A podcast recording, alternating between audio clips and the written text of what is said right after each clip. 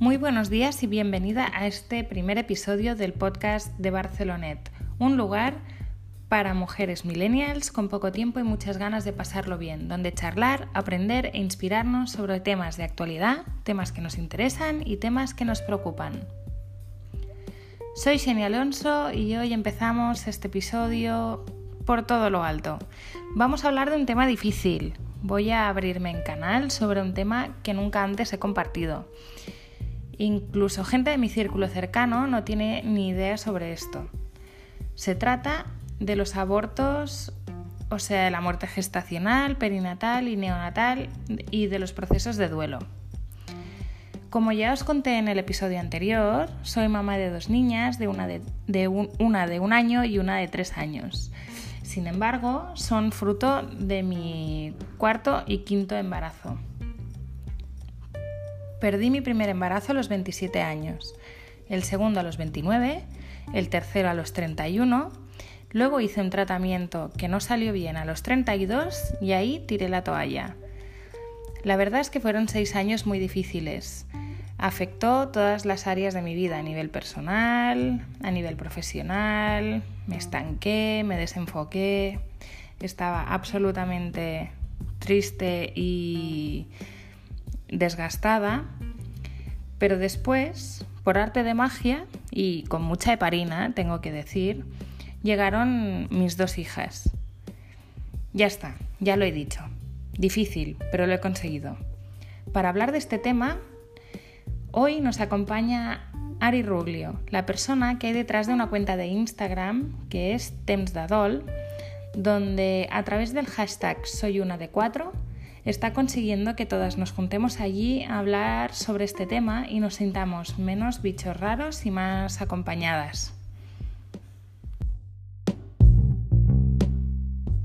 Bueno, venga. Hola Ari, buenos días, ¿cómo estás? Muy buenas, bien, ¿y tú? Muy bien, aquí estrenando mi podcast contigo con mucha ilusión, a pesar de que el tema me pone un poco incómoda, pero bueno, aquí, aquí estamos para hablar de este tema que yo creo que em, dará mucha luz a gente pues, que está en la misma situación y, necesita escucharnos. Yo, bueno, sí que es verdad pues que es un tema un poquito, un poquito delicado, pero como dices, creo que, que dará mucha luz. Exacto. Bueno, yo les contaba que yo soy una de cuatro y por partida triple. Mm, me gustaría que explicaras un poco tu historia también y qué te ha llevado a abrir esta cuenta de Instagram de Temps d'Adol.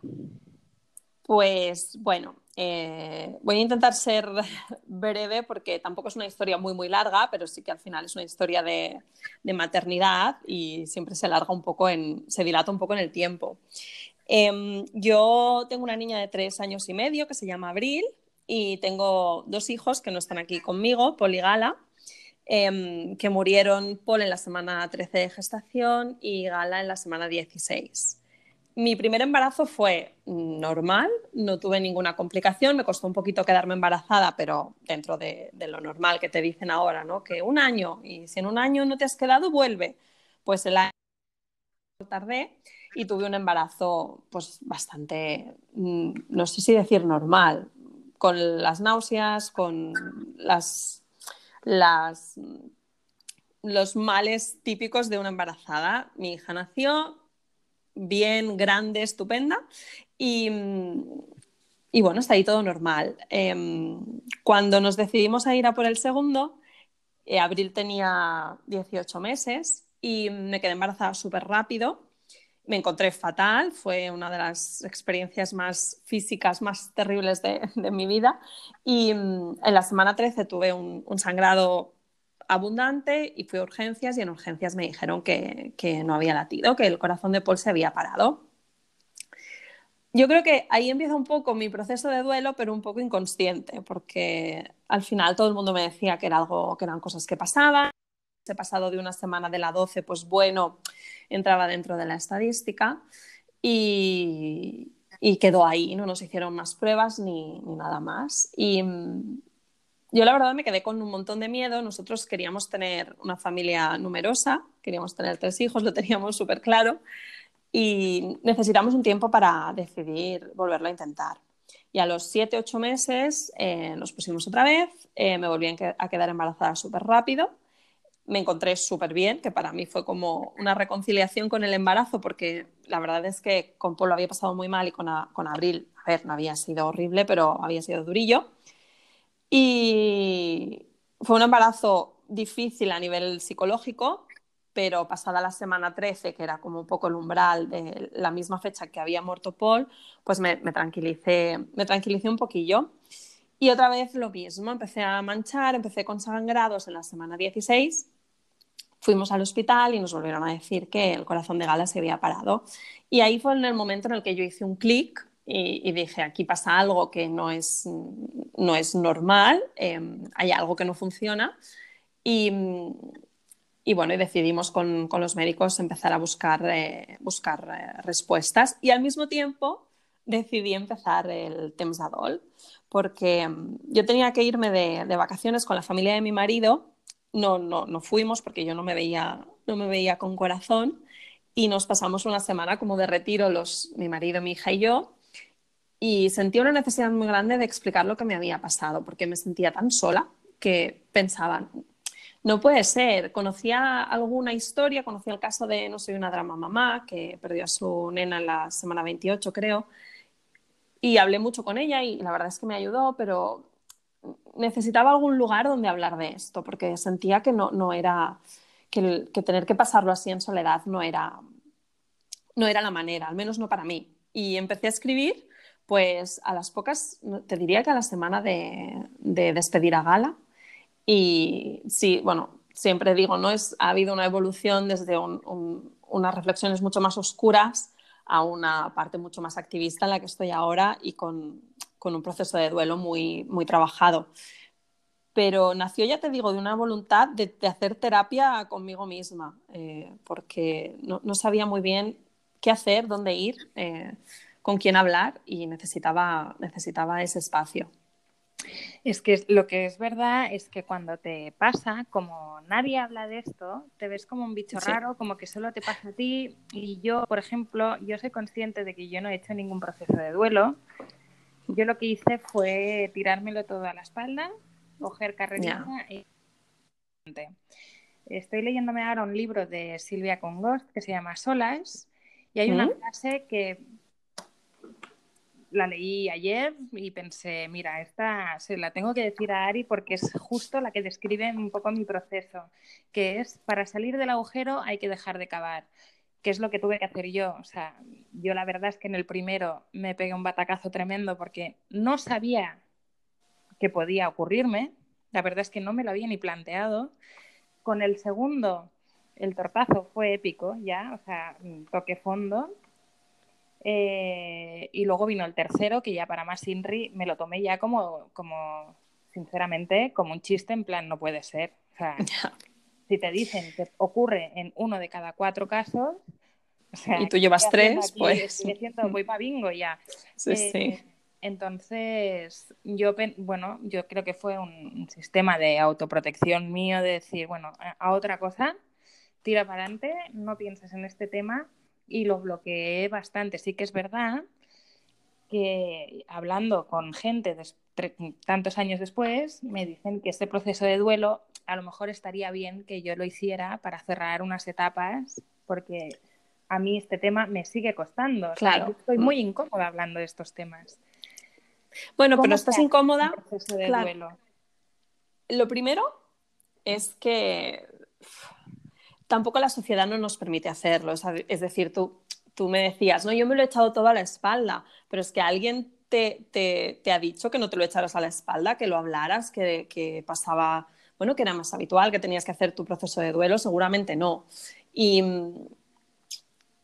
y, esto es uno de los grandes problemas, ¿no? Porque es un, es un, duelo como que no está permitido, porque al fin y al cabo es es una vida que existe en ti, pero que los demás no ven y como no se ve, pues parece que no exista y por esta razón es como que tienes que pasar deprisa y olvidarte rápido y tener otro bebé porque eso es lo que te va a curar. Y no es así.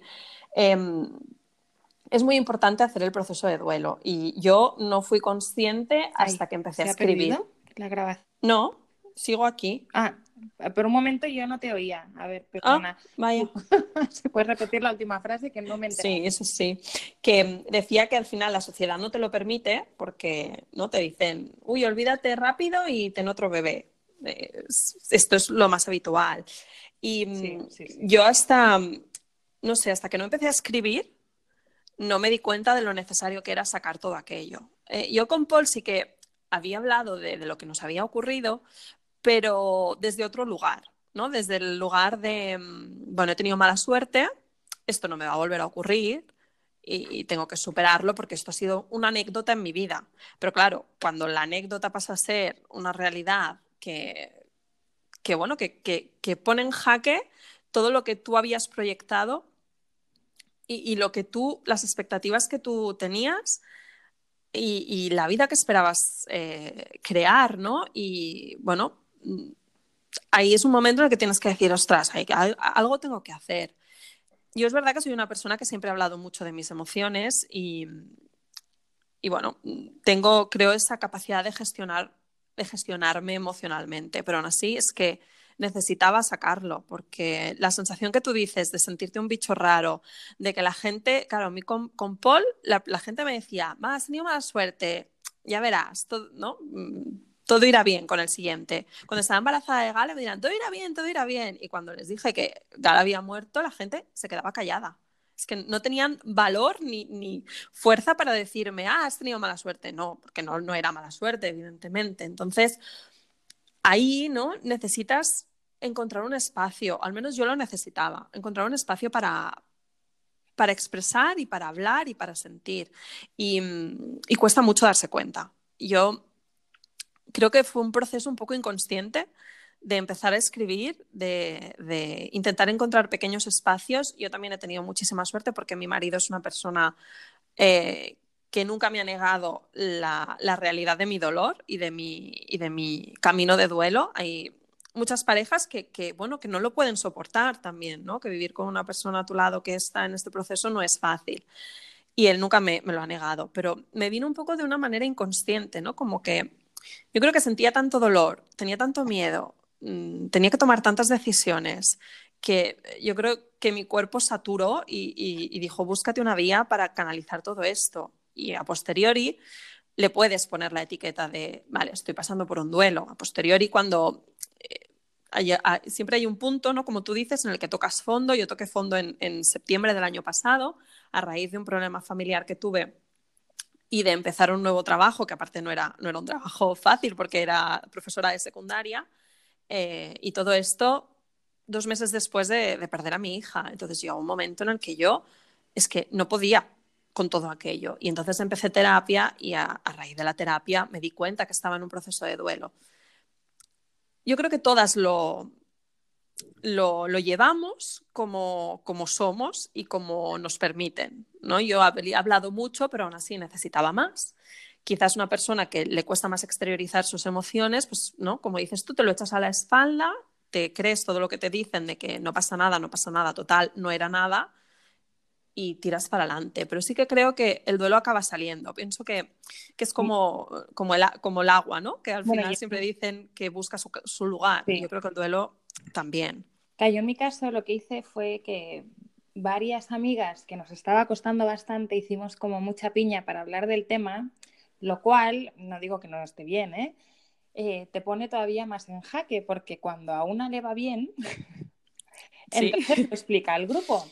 Y, ostras, también es una sensación súper rara el que te digan estoy embarazada y que se te vaya toda la semana hacer puñetas, porque tu reacción es ponerte a llorar como una magdalena, eh, cabrearte con el mundo, dejar de hablar con el marido, no querer ir con las amigas nunca más. Yo, por ejemplo, son reacciones que tenía yo, encerrarme en mi, en mi mundo. En cambio, yo lo mío era trabajar, trabajar, trabajar, trabajar, ¿sabes? Para no tener que pensar. Y al final dices, ¿sabes? Que tampoco puedo hablar con las que están como yo, porque como les vaya bien, no quiero enterarme. Eh, el tema es, bueno, que he visto a través de tu Instagram, que luego lo que dices tú, hacer terapia, a mí ni se me pasó por la cabeza.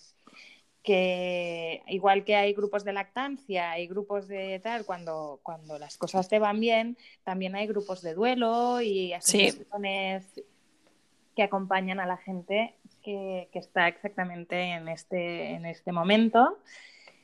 Y yo la verdad es que, mira, en ese momento me hubiese ido de perlas hablar de estos temas, sentirme acompañada, pero no lo sabía. Yo creo que hay un problema de información. Es decir, en una situación de, de máximo estrés y ansiedad, tomar decisiones es muy difícil.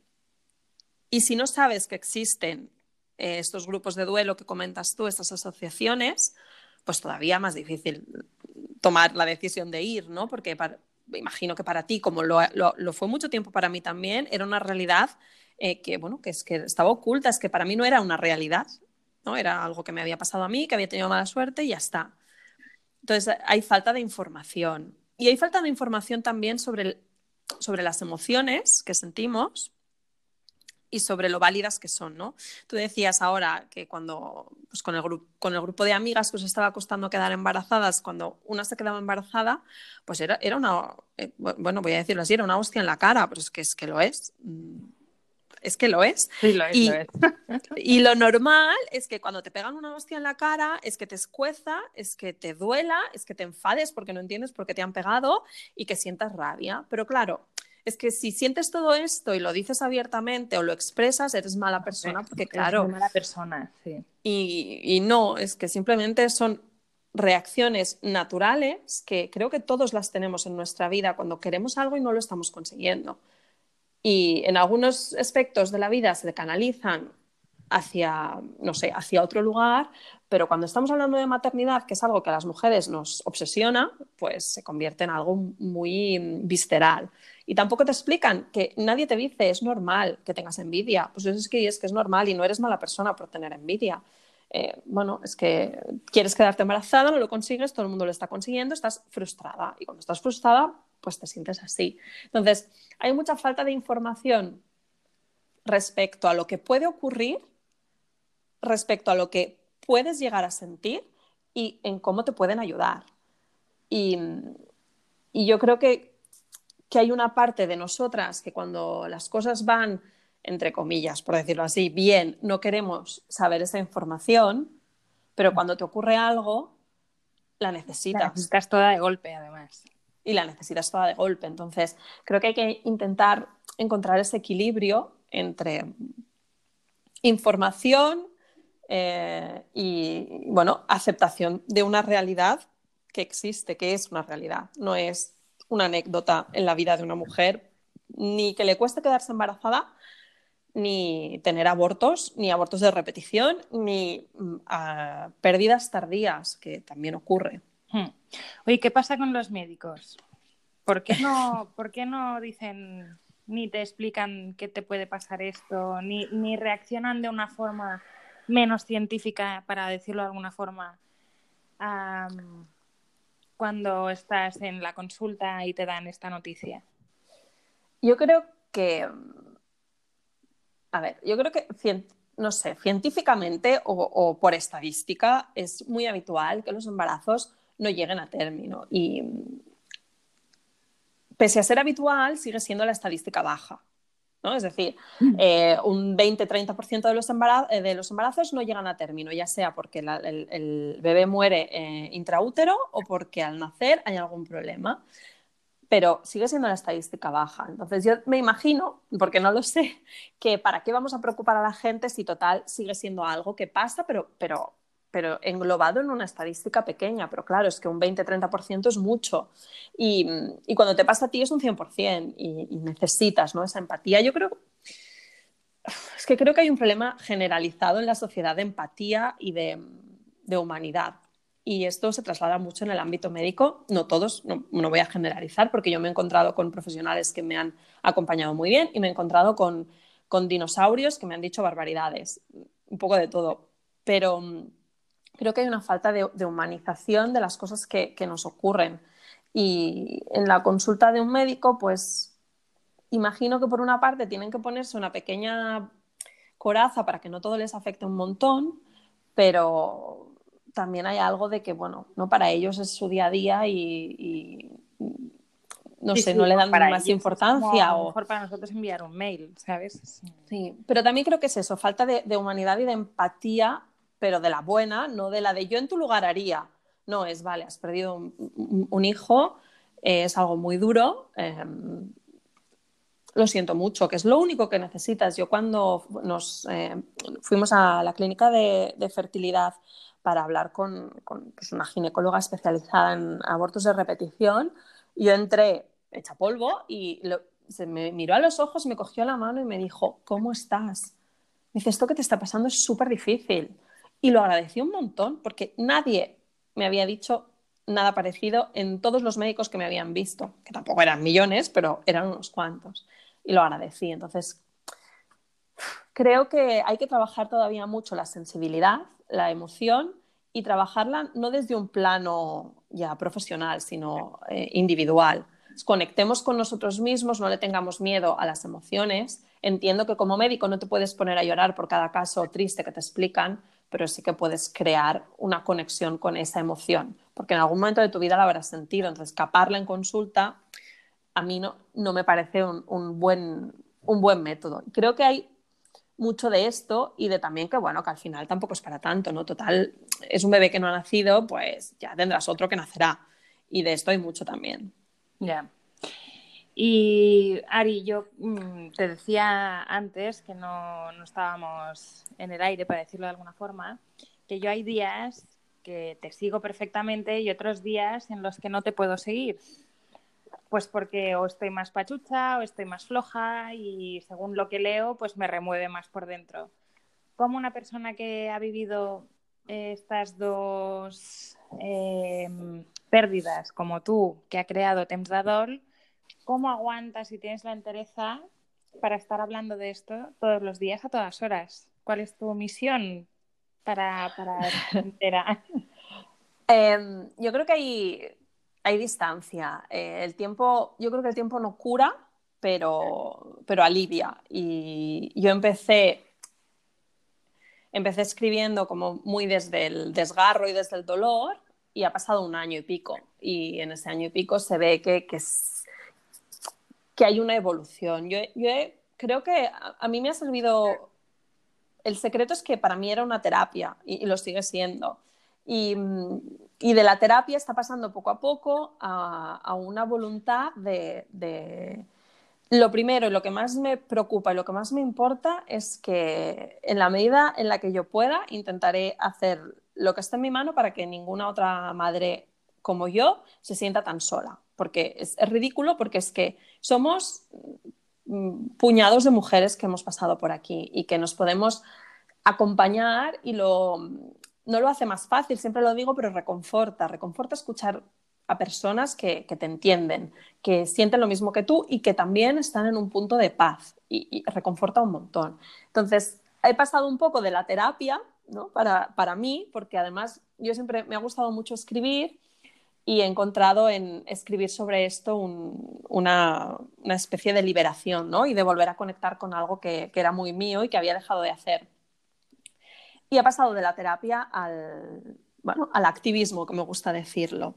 Sí que es cierto que durante un tiempo dejé de escribir. En, creo que fue, pues mira, justo hace un año, diría, o de cara a Navidades del año pasado, dejé de escribir porque estaba entrando en un bucle, en un bucle de, alimentar el dolor y necesitaba pasar esa barrera, necesitaba eh, gestionarlo pero de una manera más íntima. Y sobre todo porque Gala tenía que nacer el día 7 de enero, justo después de Reyes, y mm, a la que se acercaba la fecha de parto se complicaba para mí mucho y decidí dejar de escribir durante un tiempo. Y al cabo de unos meses volvió la necesidad de compartir, porque yo también me sentía mejor y porque podía hacer un análisis con cierta distancia. Yo ahora estoy hablando aquí contigo y lo hago pues no sé, como si hablara de mi hija Abril, que está aquí viva con nosotras y que el otro día se tragó una piedra, ¿no? Y pues bueno, pues hablo de esto como algo pues muy habitual en mi vida.